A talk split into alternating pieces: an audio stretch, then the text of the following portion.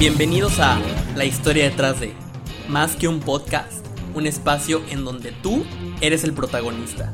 Aquí podrás compartir las ideas, experiencias y anécdotas que te han definido como persona. Yo soy Carlos Mendoza, un fiel creyente de que todos tenemos esa historia que merece ser compartida. Así que quédate, porque hoy vamos a descubrir una nueva historia. ¿Estás listo? Comenzamos. Hola, ¿qué tal amigos de la historia detrás de? Sean bienvenidos a un nuevo capítulo y en este capítulo yo les quiero presentar y más que nada hablarles de un tema muy importante que siento que hemos estado normalizando como lo son las relaciones tóxicas. Que más que relaciones tóxicas, digámoslo como es, una relación violenta.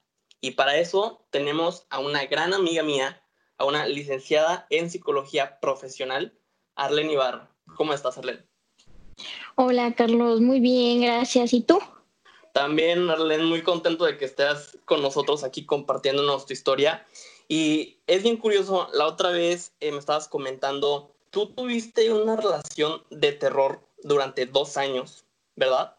En tu, Sí. en tu experiencia, eh, yo siento que esto se ha venido normalizando de tener la, la relación tóxica y que, y que inclusive ha habido memes acerca de eso y que mi relación tóxica con mi familia y todo, pero realmente, o sea, digámoslo como es, ¿no? Es una, es una relación de violencia, es un maltrato verbal, psicológico y hasta físico. Entonces, esto lleva a indicios y quiero que tú me cuentes en tu experiencia, pues, ¿cómo estuvo, Orlana? A ver, cuéntanos un poquito de cómo empezó en tu antigua relación estos indicios de violencia.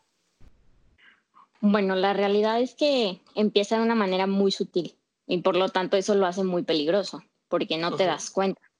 Esta relación, este, como tú lo dijiste, duró dos años, fue, ni siquiera fue con un mexicano, fue con un extranjero, un francés, y todo empezó primero con bromas hirientes, ¿no? O sea, me hacía muchas, o sea, muchos señalamientos de mi color de piel, mi nacionalidad, este, decirme tonta, burra o naca, de broma, de juego, ¿no? Entonces, pues yo lo justificaba así, chantaje emocional también, muchísimo, este, me, cuestionaba demasiado el cómo había vivido mi sexualidad en un pasado, que si yo no era virgen no podía estar conmigo, este, manejó un, un discurso de que yo era la mujer perfecta porque me conocía en todos los sentidos, pero que si no conocía esa parte de la parte de la sexualidad mía, no iba a poder estar conmigo.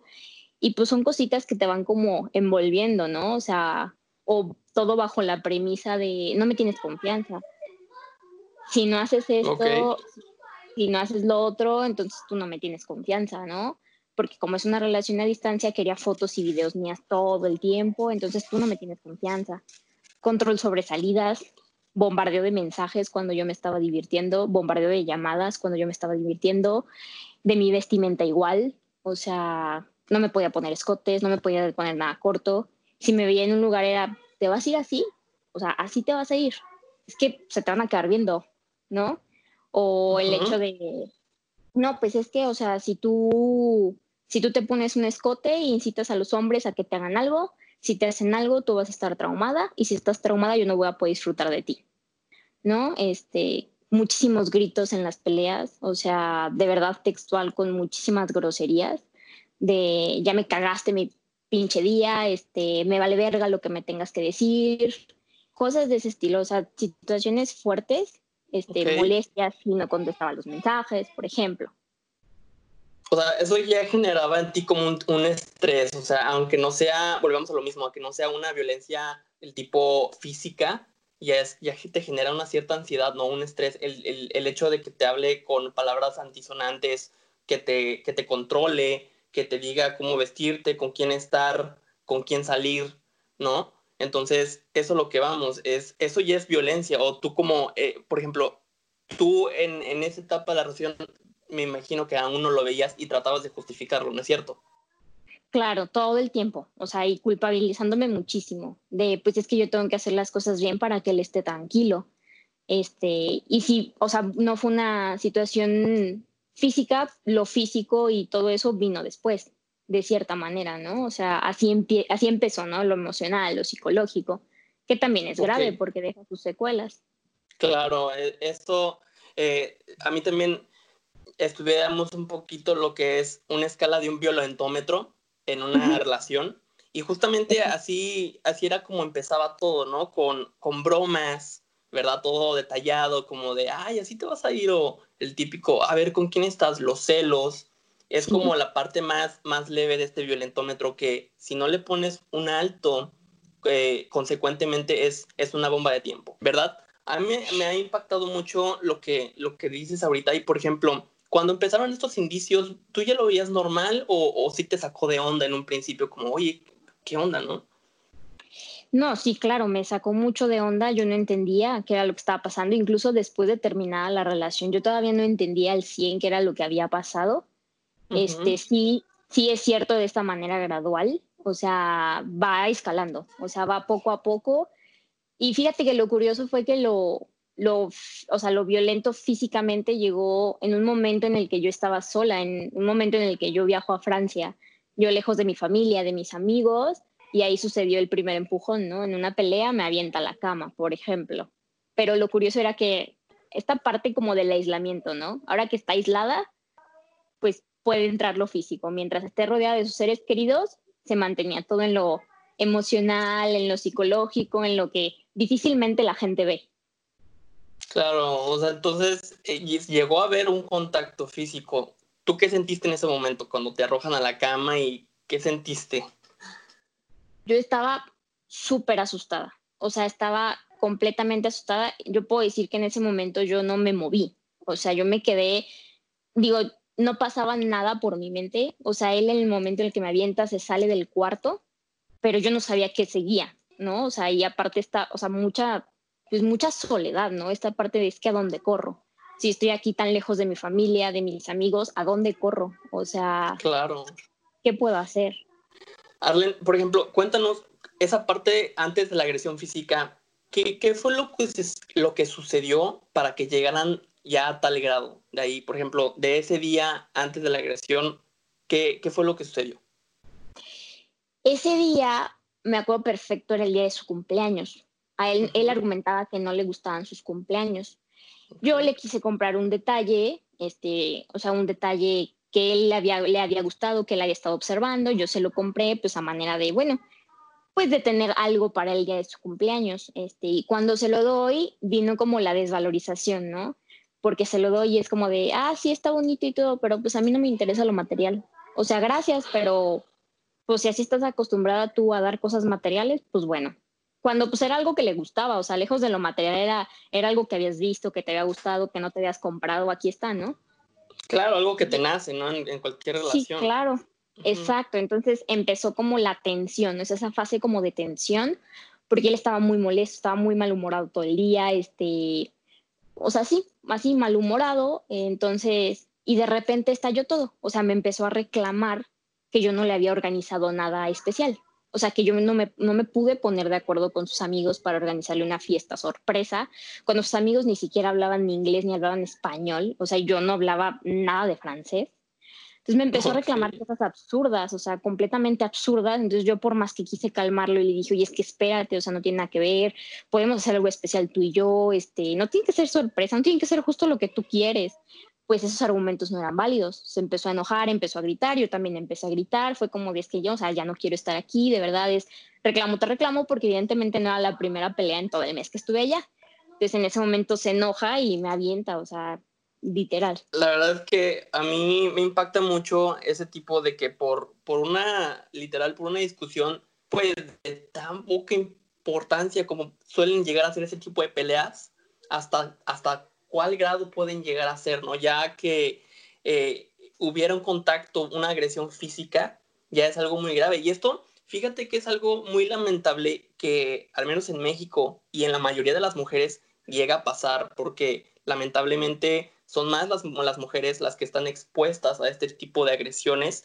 Lo estamos viviendo en la actualidad con, con todos los, los homicidios a las mujeres, con todo el acoso que sufren las mujeres y toda la agresión por parte de sus parejas y de, vivir con ellos. Entonces, eso a mí me, impacta muchísimo, Arlen.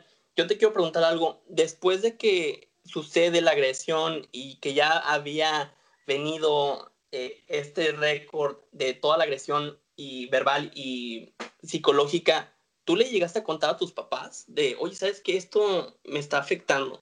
¿Les contaste? Nunca, nunca, nunca. O sea, a pesar de que ellos me preguntaban, especialmente mi mamá, a pesar de que ellos me preguntaban que si todo bien, que si todo estaba bien, yo seguía diciendo que sí, que todo estaba bien.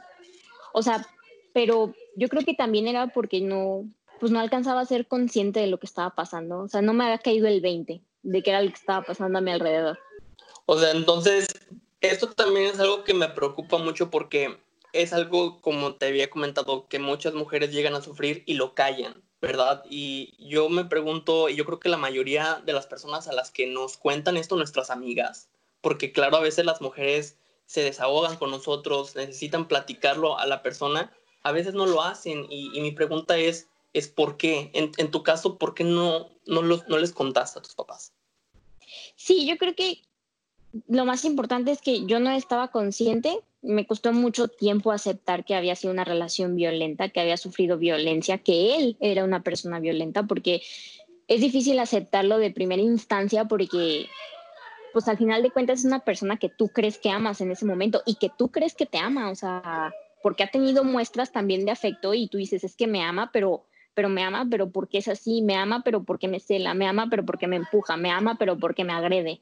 O sea, entonces no entiendes y no es falta de confianza a tus papás, nada. Es simplemente el hecho de que tú no te puedes hacer consciente de lo que está pasando, o sea, no puedes creer que te esté, o en mi caso yo no podía creer que me estaba pasando a mí. Como de, tú es el típico, yo veo que le pasa a mis amigas, pero hasta que no me pase a mí, yo, yo no entiendo realmente cómo es lo que sucede, ¿verdad? Sí, claro, de plano piensas que estás exagerando. O sea, que es como de, bueno, es que estaba enojado. Bueno, es que a lo mejor yo también soy bien dramática. Bueno, es que a lo mejor, pues no, no, o sea, no es la, la verdad no es para tanto, ¿no? Entonces, o sea, son bien peligrosas ese tipo de, ese tipo de pensamientos. Fíjate que eh, yo pienso que es ahí donde entra lo que se nos empieza a salir de nuestras manos gradualmente en el violentómetro. Al principio empezamos con, con bromas disfrazadas, luego empiezan los celos, luego en la escala del, del violentómetro empiezan, las, empiezan los insultos y luego este tipo de personas pues son muy, muy manipuladoras e incluso la persona afectada en la relación llega a creer que esa persona tiene la culpa, o sea, de que la relación y todo lo que está sucediendo es culpa de ella o de él. ¿A ti, a ti te pasó? ¿Cómo, ¿Cómo fue ese tema de la manipulación? Sí, no, estaba, o sea, estaba durísimo, porque a pesar de todo lo que hacía, este, la primera vez que yo lo termino, él se mostró como algo completamente encantador. Venía a mi casa, porque estaba de visita en México, venía a mi casa, me traía mis chocolates favoritos, me llegó a ir a buscar a un antro con flores donde estaban mis amigos, cuando yo nunca le pedí que fuera. Pero obviamente todos estos gestos de, ay, qué romántico, ay, mira qué bonito, es que vino desde otro país nada más a recuperarte, qué padre, ¿no? Entonces este juego mental de, es que, o sea, sí está haciendo cosas buenísimas, pero igual me hizo esto y esto y esto y esto, ¿no? Entonces, o sea, sí es como de muchísimo cuidado, o sea, no sé, es bien difícil explicarlo. Como que, como como que te empieza a confundir, ¿verdad? Como que entra esta etapa de confusión de, a ver, es que están las peleas, pero, eh, o sea, tienes su lado romántico y empieza toda esta parte que nosotros empezamos a normalizar de, es que una relación sin drama, pues no es una relación y no está divertido o estaría aburrido y, y, y la verdad es que es lo contrario, ¿no? Completamente, o sea, ahora sí que completamente lo contrario, porque, y ni siquiera es que sean las partes buenas de la relación, o sea, se pueden ver a simple vista como las partes buenas de una relación, pero es parte del papel que ellos juegan. Ser encantadores con tal de envolver a tu, a, tu alrededor, con tal de envolverte a ti y que sigas cayendo una y otra vez. Y es un juego de nunca acabar, porque, o sea, un violentador nunca va con el letrero en la frente de yo violento personas, o sea, o yo violento a mis novias es algo en lo que te empiezan a, o sea, enredar por completo y ya no hay salida. Exactamente. Oye, fíjate que eh, acabas de mencionar algo bien importante, el, el, no te das cuenta. Y a mí, por ejemplo, me impacta mucho el tema de por qué no se le pone un, un alto al principio. o sea, este, este violentómetro, como sabemos todos, va creciendo gradualmente. Cuando detectamos los primeros indicios de violencia en la relación, en tu caso, ¿por qué no le pusiste un alto? ¿Por qué no le dijiste, oye, ¿sabes qué? No me hables así, respétame. Sí, porque no servía de nada. Fíjate que eso es algo como bien curioso, este, porque lo haces, pero no sirve de nada. O sea, tiene todo el efecto contrario. La persona se empieza a alterar más, la persona empieza a gritar más, te empieza a insultar más, te empieza a desvalorizar. O sea, tú le dices, oye, es que espérate, no me hables así porque me hablas así, yo me siento así, así, así. No es cierto, tú no te sientes así. Y eso fue algo que él me llegó a decir a mí. No es cierto, tú no te sientes así, tú no estás pensando eso. Y tú sabes que sí es cierto, pero pues claro que te deja como súper consternada el hecho de que esa persona te diga que no. Es como, ah, caray, sí lo estoy sintiendo. Entonces, si yo le intentaba decir que se calmara, se ponía peor. Entonces no funcionaba y que así es como de, lo tengo que mantener tranquilo la mayor parte del tiempo, entonces me calmo, me calmo y ya no le digo nada. Claro, oye, Arlen, por ejemplo, tú, esta, esta relación, estos dos años se dividieron porque en, en toda esta relación hubo un, una vez en donde tú decides terminar la relación.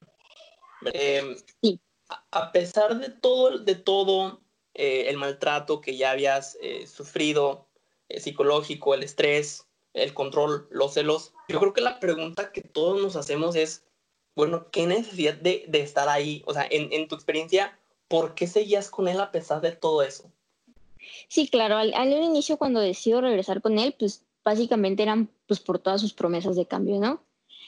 Eh, yo regreso pues porque promete que va a ser una mejor persona, promete que estaba trabajando en todo eso, me escribió cartas, me acuerdo perfecto, me escribió muchísimas cartas de me porté como un patán, me porté como un cabrón, este, discúlpame, ya me di cuenta, tengo mucha vergüenza de cómo fui contigo. Entonces, claro que ese reconocimiento a ti dices, bueno, como que ya, ya, lo que nunca pudo aceptar en el primer año de relación lo está aceptando ahorita con la ruptura, está bien. Entonces, eso me abrió una esperanza a la relación, ¿no? Claro que me la abrió, entonces yo vuelvo y yo creo que en esa segunda parte fue la parte donde también se dejó venir todo lo que tenía que ver con violencia sexual. Todo, toda esa parte del chantaje, del manipular para que yo cediera. O sea, si yo no cedía a ciertas prácticas, me decía que yo estaba dañada, que yo estaba traumada. Si yo quería que parara, él no paraba, continuaba. Entonces, yo creo que es la parte más dura de violencia que, que viví, pero es la prueba de que por mucho que prometen que van a cambiar, no es cierto, o sea, no pasa. Es solamente una manera de, de volver a jalarte a la relación, ¿no? De volver a decir, ven, sí voy a cambiar, pero ya cuando estás adentro, llueven los madrazos otra vez, básicamente. Yo creo que más de una persona se siente identificado, sea hombre o sea mujer. Yo creo que más mujeres ¿verdad? Porque, y no me van a dejar mentir, no me vas a dejar mentir, hay mujeres que lo viven diariamente, ¿verdad? En una, en una relación de uno, dos, tres, inclusive ya en un matrimonio, ya con hijos. Y me imagino que va a ser un terror horrible y no poderlo contar. La pregunta del millón, Arlen, y la que yo te quiero hacer es, ¿cuándo fue el momento exacto en donde te das cuenta que estás envuelta en una relación de violencia? Llega de una manera chistosa porque o sea, era, era tanta su presión, o sea, era tanta su presión en todos los aspectos, o sea, en lo que hacía, en lo que dejaba de hacer, tanto el control, y era algo que yo no podía manejar, que yo llegué a sentir que algo estaba mal en mí. Es como de que sí, a lo mejor sí estoy dañada, como él dice, o sea, a lo mejor sí estoy súper dañada, como él dice, y tengo que arreglarlo, porque si no arreglo lo que está dañado en mí, yo no voy a poder, pues ahora sí que controlar o manejar mi relación, ¿no? Entonces, yo empiezo a ir a un proceso psicoterapéutico por esta creencia de que había algo mal en mí. O sea, es lo más, o sea, yo creo que lo más curioso, o ahorita que lo cuento, es lo más que digo, no, o sea, qué, qué equivocada estaba de pensar que la que estaba mal era yo. Entonces voy y claro que mi proceso pues tuvo todo el efecto contrario, o sea, fue como, o sea, era esta parte de trabajar conmigo en el reconocer que yo no era la que estaba mal, que él era una persona violenta y que lo que estaba haciendo no era justo, que incluso muchas de las cosas eran tipificadas como delito, o sea, que podían proceder perfecto como delito. Y fue bien duro, fue bien duro, pero ahí fue cuando yo de primera instancia dije, ¿sabes qué? Me tengo que salir de aquí porque o sea, no sé dónde voy a acabar, no sé cómo voy a acabar y yo no quiero acabar mal, de por sí ya estoy mal, yo no quiero acabar peor. Entonces fue, y fue un proceso, yo creo que empecé a ir a terapia en, no te miento, en octubre y yo decido terminarlo hasta marzo, o sea, tampoco fue algo mágico. Claro, fue, fue difícil aceptarlo cuando te dicen, ¿sabes qué? Es que mira, lo que está pasando es tal, tal, tal, y que tú te empiezas a dar cuenta de, ahora sí que, oye, tiene razón, o sea, todo lo que ha estado sucediendo no es nada más que violencia, presión, manipulación. ¿Fue difícil aceptarlo que estabas tú en esa, en esa posición? Muchísimo, mucho. O sea, yo no me podía ver en esa posición de víctima de violencia. Sea, y hasta la fecha es algo que me sigue costando trabajo. Yo llevo más de un año en un proceso terapéutico y hasta la fecha es algo que no, que no he aceptado al 100 y me doy cuenta en mi, en mi terapia, vamos. Entonces, sí, sí fue muy difícil, fue complicado, este, fue duro, lloré, estuve muy ansiosa. Me imagino que fue muy difícil aceptarlo que estabas en ese tipo de situación. Eh, por ejemplo, tú me habías contado una vez que tú estabas haciendo tus prácticas en, en, un centro de rehabilitación. Cuéntanos un poquito más de eso, de, de, esa parte que a ti te tocaba atender a personas que justamente de los casos que más se denuncian son de agresiones físicas en, en, en ese tipo de relaciones. Cuéntame un poquito más de eso. Fíjate que fue justo en la Procuraduría, en la, no fue tanto rehabilitación, sino fue en la parte de atención a víctimas de delitos. Este, a mí algo que me llamaba mucho la atención y que en ese momento me tocó mucho y fue determinante para aceptar también lo que a mí me había estado pasando, fue que todas las historias de esas mujeres, estoy hablando de matrimonios de años, o sea, matrimonios con una violencia, o sea, dura, ¿no? Esta parte de golpes a todo lo que da, insultos, gritos, este, peleas fuertísimas todas esas historias de esas mujeres empezaban como empezó mi relación. Todas. Los celos, el chantaje, la manipulación, el control, el prohibir. Todas, todas empezaban igual. No hubo una que hubiera empezado diferente. Todas. Claro que para mí eso fue un trago amarguísimo, o sea, darme cuenta y verme de alguna mujer, de, o sea, de alguna manera en esas mujeres, y fue como, ¿qué acaba de pasar? O sea, ¿qué me pasó y de lo que me acabo de liberar? O sea, de lo que estoy librada, ¿no? Claro. Arlen, esto a consecuencia de todo lo que, de, lo que tú viviste, ¿te dejó en, en, alguna manera en algún estado de alerta constante a este tipo de indicios de violencia? Todo el tiempo, todo, de verdad, es, es impresionante las secuelas que tiene. O sea, yo a partir de todo esto he tenido que lidiar con ideas obsesivas de todo tipo, he tenido que lidiar con ansiedad, he tenido que lidiar con este estado de alerta porque, bueno, yo tengo novio y él, o sea, no necesariamente tiene que hacer algo para que yo todos me sienta alerta todo el tiempo de que en cualquier momento algo va a pasar, en cualquier momento. Me imagino que ha de ser muy duro eh, para ti, más que nada, pues para todas las mujeres que viven esta situación día a día, este capítulo de terror y este matrimonio, y no me imagino lo difícil que ha de ser que el, por ejemplo, ya en un matrimonio, una mujer no, no puede dejar un hombre ya por todo lo que se ha construido, ya por el tema de los hijos, o de que el carro o las propiedades están en nombre del esposo. Y ahí, y ahí empieza esa parte tan difícil y yo creo que de sumo estrés, de suma estrés, en que dices, como mujer, o, o me atengo a él y, y que me sigue golpeando y, y, estar aguantando todo eso de la relación, o lo dejo, pero al, o sea, consecuencia de eso, pierdo toda una vida. Pierdo mi estabilidad económica, pierdo el afecto a mis hijos. Entonces, yo creo que esa es la, razón por la cual muchas de las mujeres, lamentablemente, siguen en esos episodios de terror. Sí, sí, o sea, al final de cuentas, factores por los cuales las mujeres se quedan son muchos, pero sí, no me quiero ni imaginar esas personas que ya llevan años en esa relación. O sea, si a mí me costó y yo no tenía todas estas cosas que dices de hijos, o sea, yo no tenía nada de eso y a mí me costó muchísimo. Entonces, yo no me quiero imaginar las personas que, lejos del el vínculo emocional que ellas creían tener, tienen toda esta parte. O sea, no, no, de verdad me, me da mucha tristeza, la verdad. ver, yo quiero romper con una barrera eh, del cual todos los hombres créeme que todos los hombres le decimos de, es que a las mujeres les encanta el típico fuckboy o el típico, el, el, que le gusta salir, el que es un mujeriego, el, en, en tu, en, en esta etapa ya más de psicología, ¿por qué crees que hay esa tendencia en las mujeres de atracción del, del niño malo, del, del güey que se la pasa de peda? del güey rudo. Por, tú, por, explícanos, es algo que realmente no me, no me termina de, de, de, de entrar a la cabeza. Fíjate que pueden ser muchísimos factores. Incluso ahora que lo mencionas, a mí me gustaría muchísimo recomendar un libro que está en PDF, que lo pueden conseguir facilísimo, que se llama Las mujeres que aman demasiado. Así, las mujeres que aman demasiado. Y ahí explican todos los factores por los cuales influye que una mujer esté aferrada, ¿no? A esta idea de cambiar a un hombre, ¿no? De el hombre va a cambiar por mí. Esta idealización, no sé, del amor romántico de las películas, que nunca, nunca es verdad pero pasa.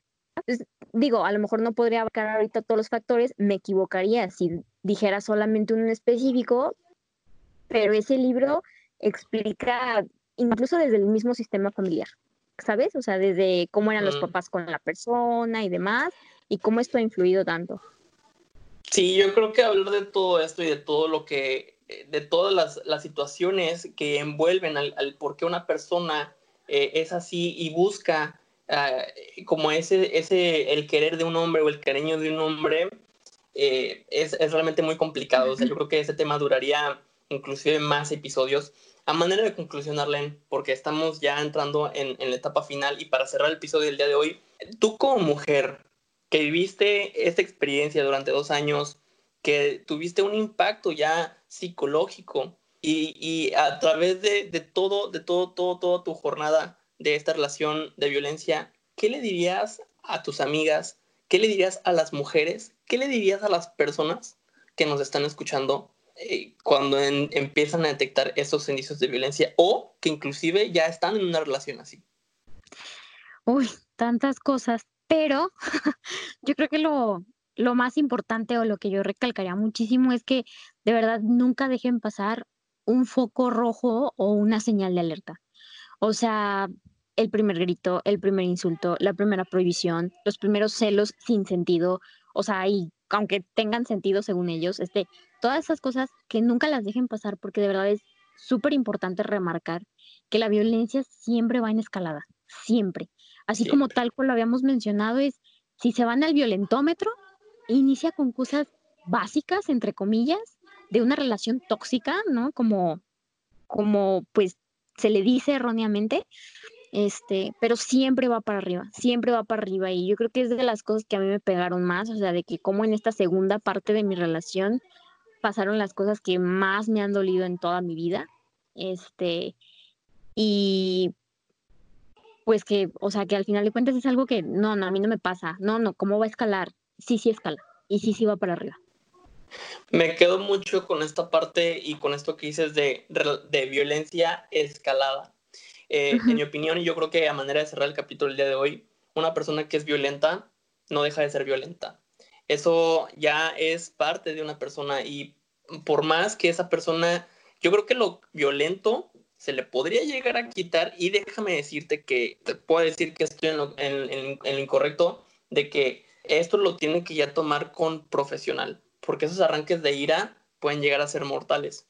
Y más que nada, a, a, los oyentes y a nuestro público masculino, yo los quiero invitar a no ser ese tipo de personas, no, no ser ese tipo de, de cabrón, controlador, celoso, psicópata, maníaco. Eh, si me explico, o sea, no, no seas esa persona.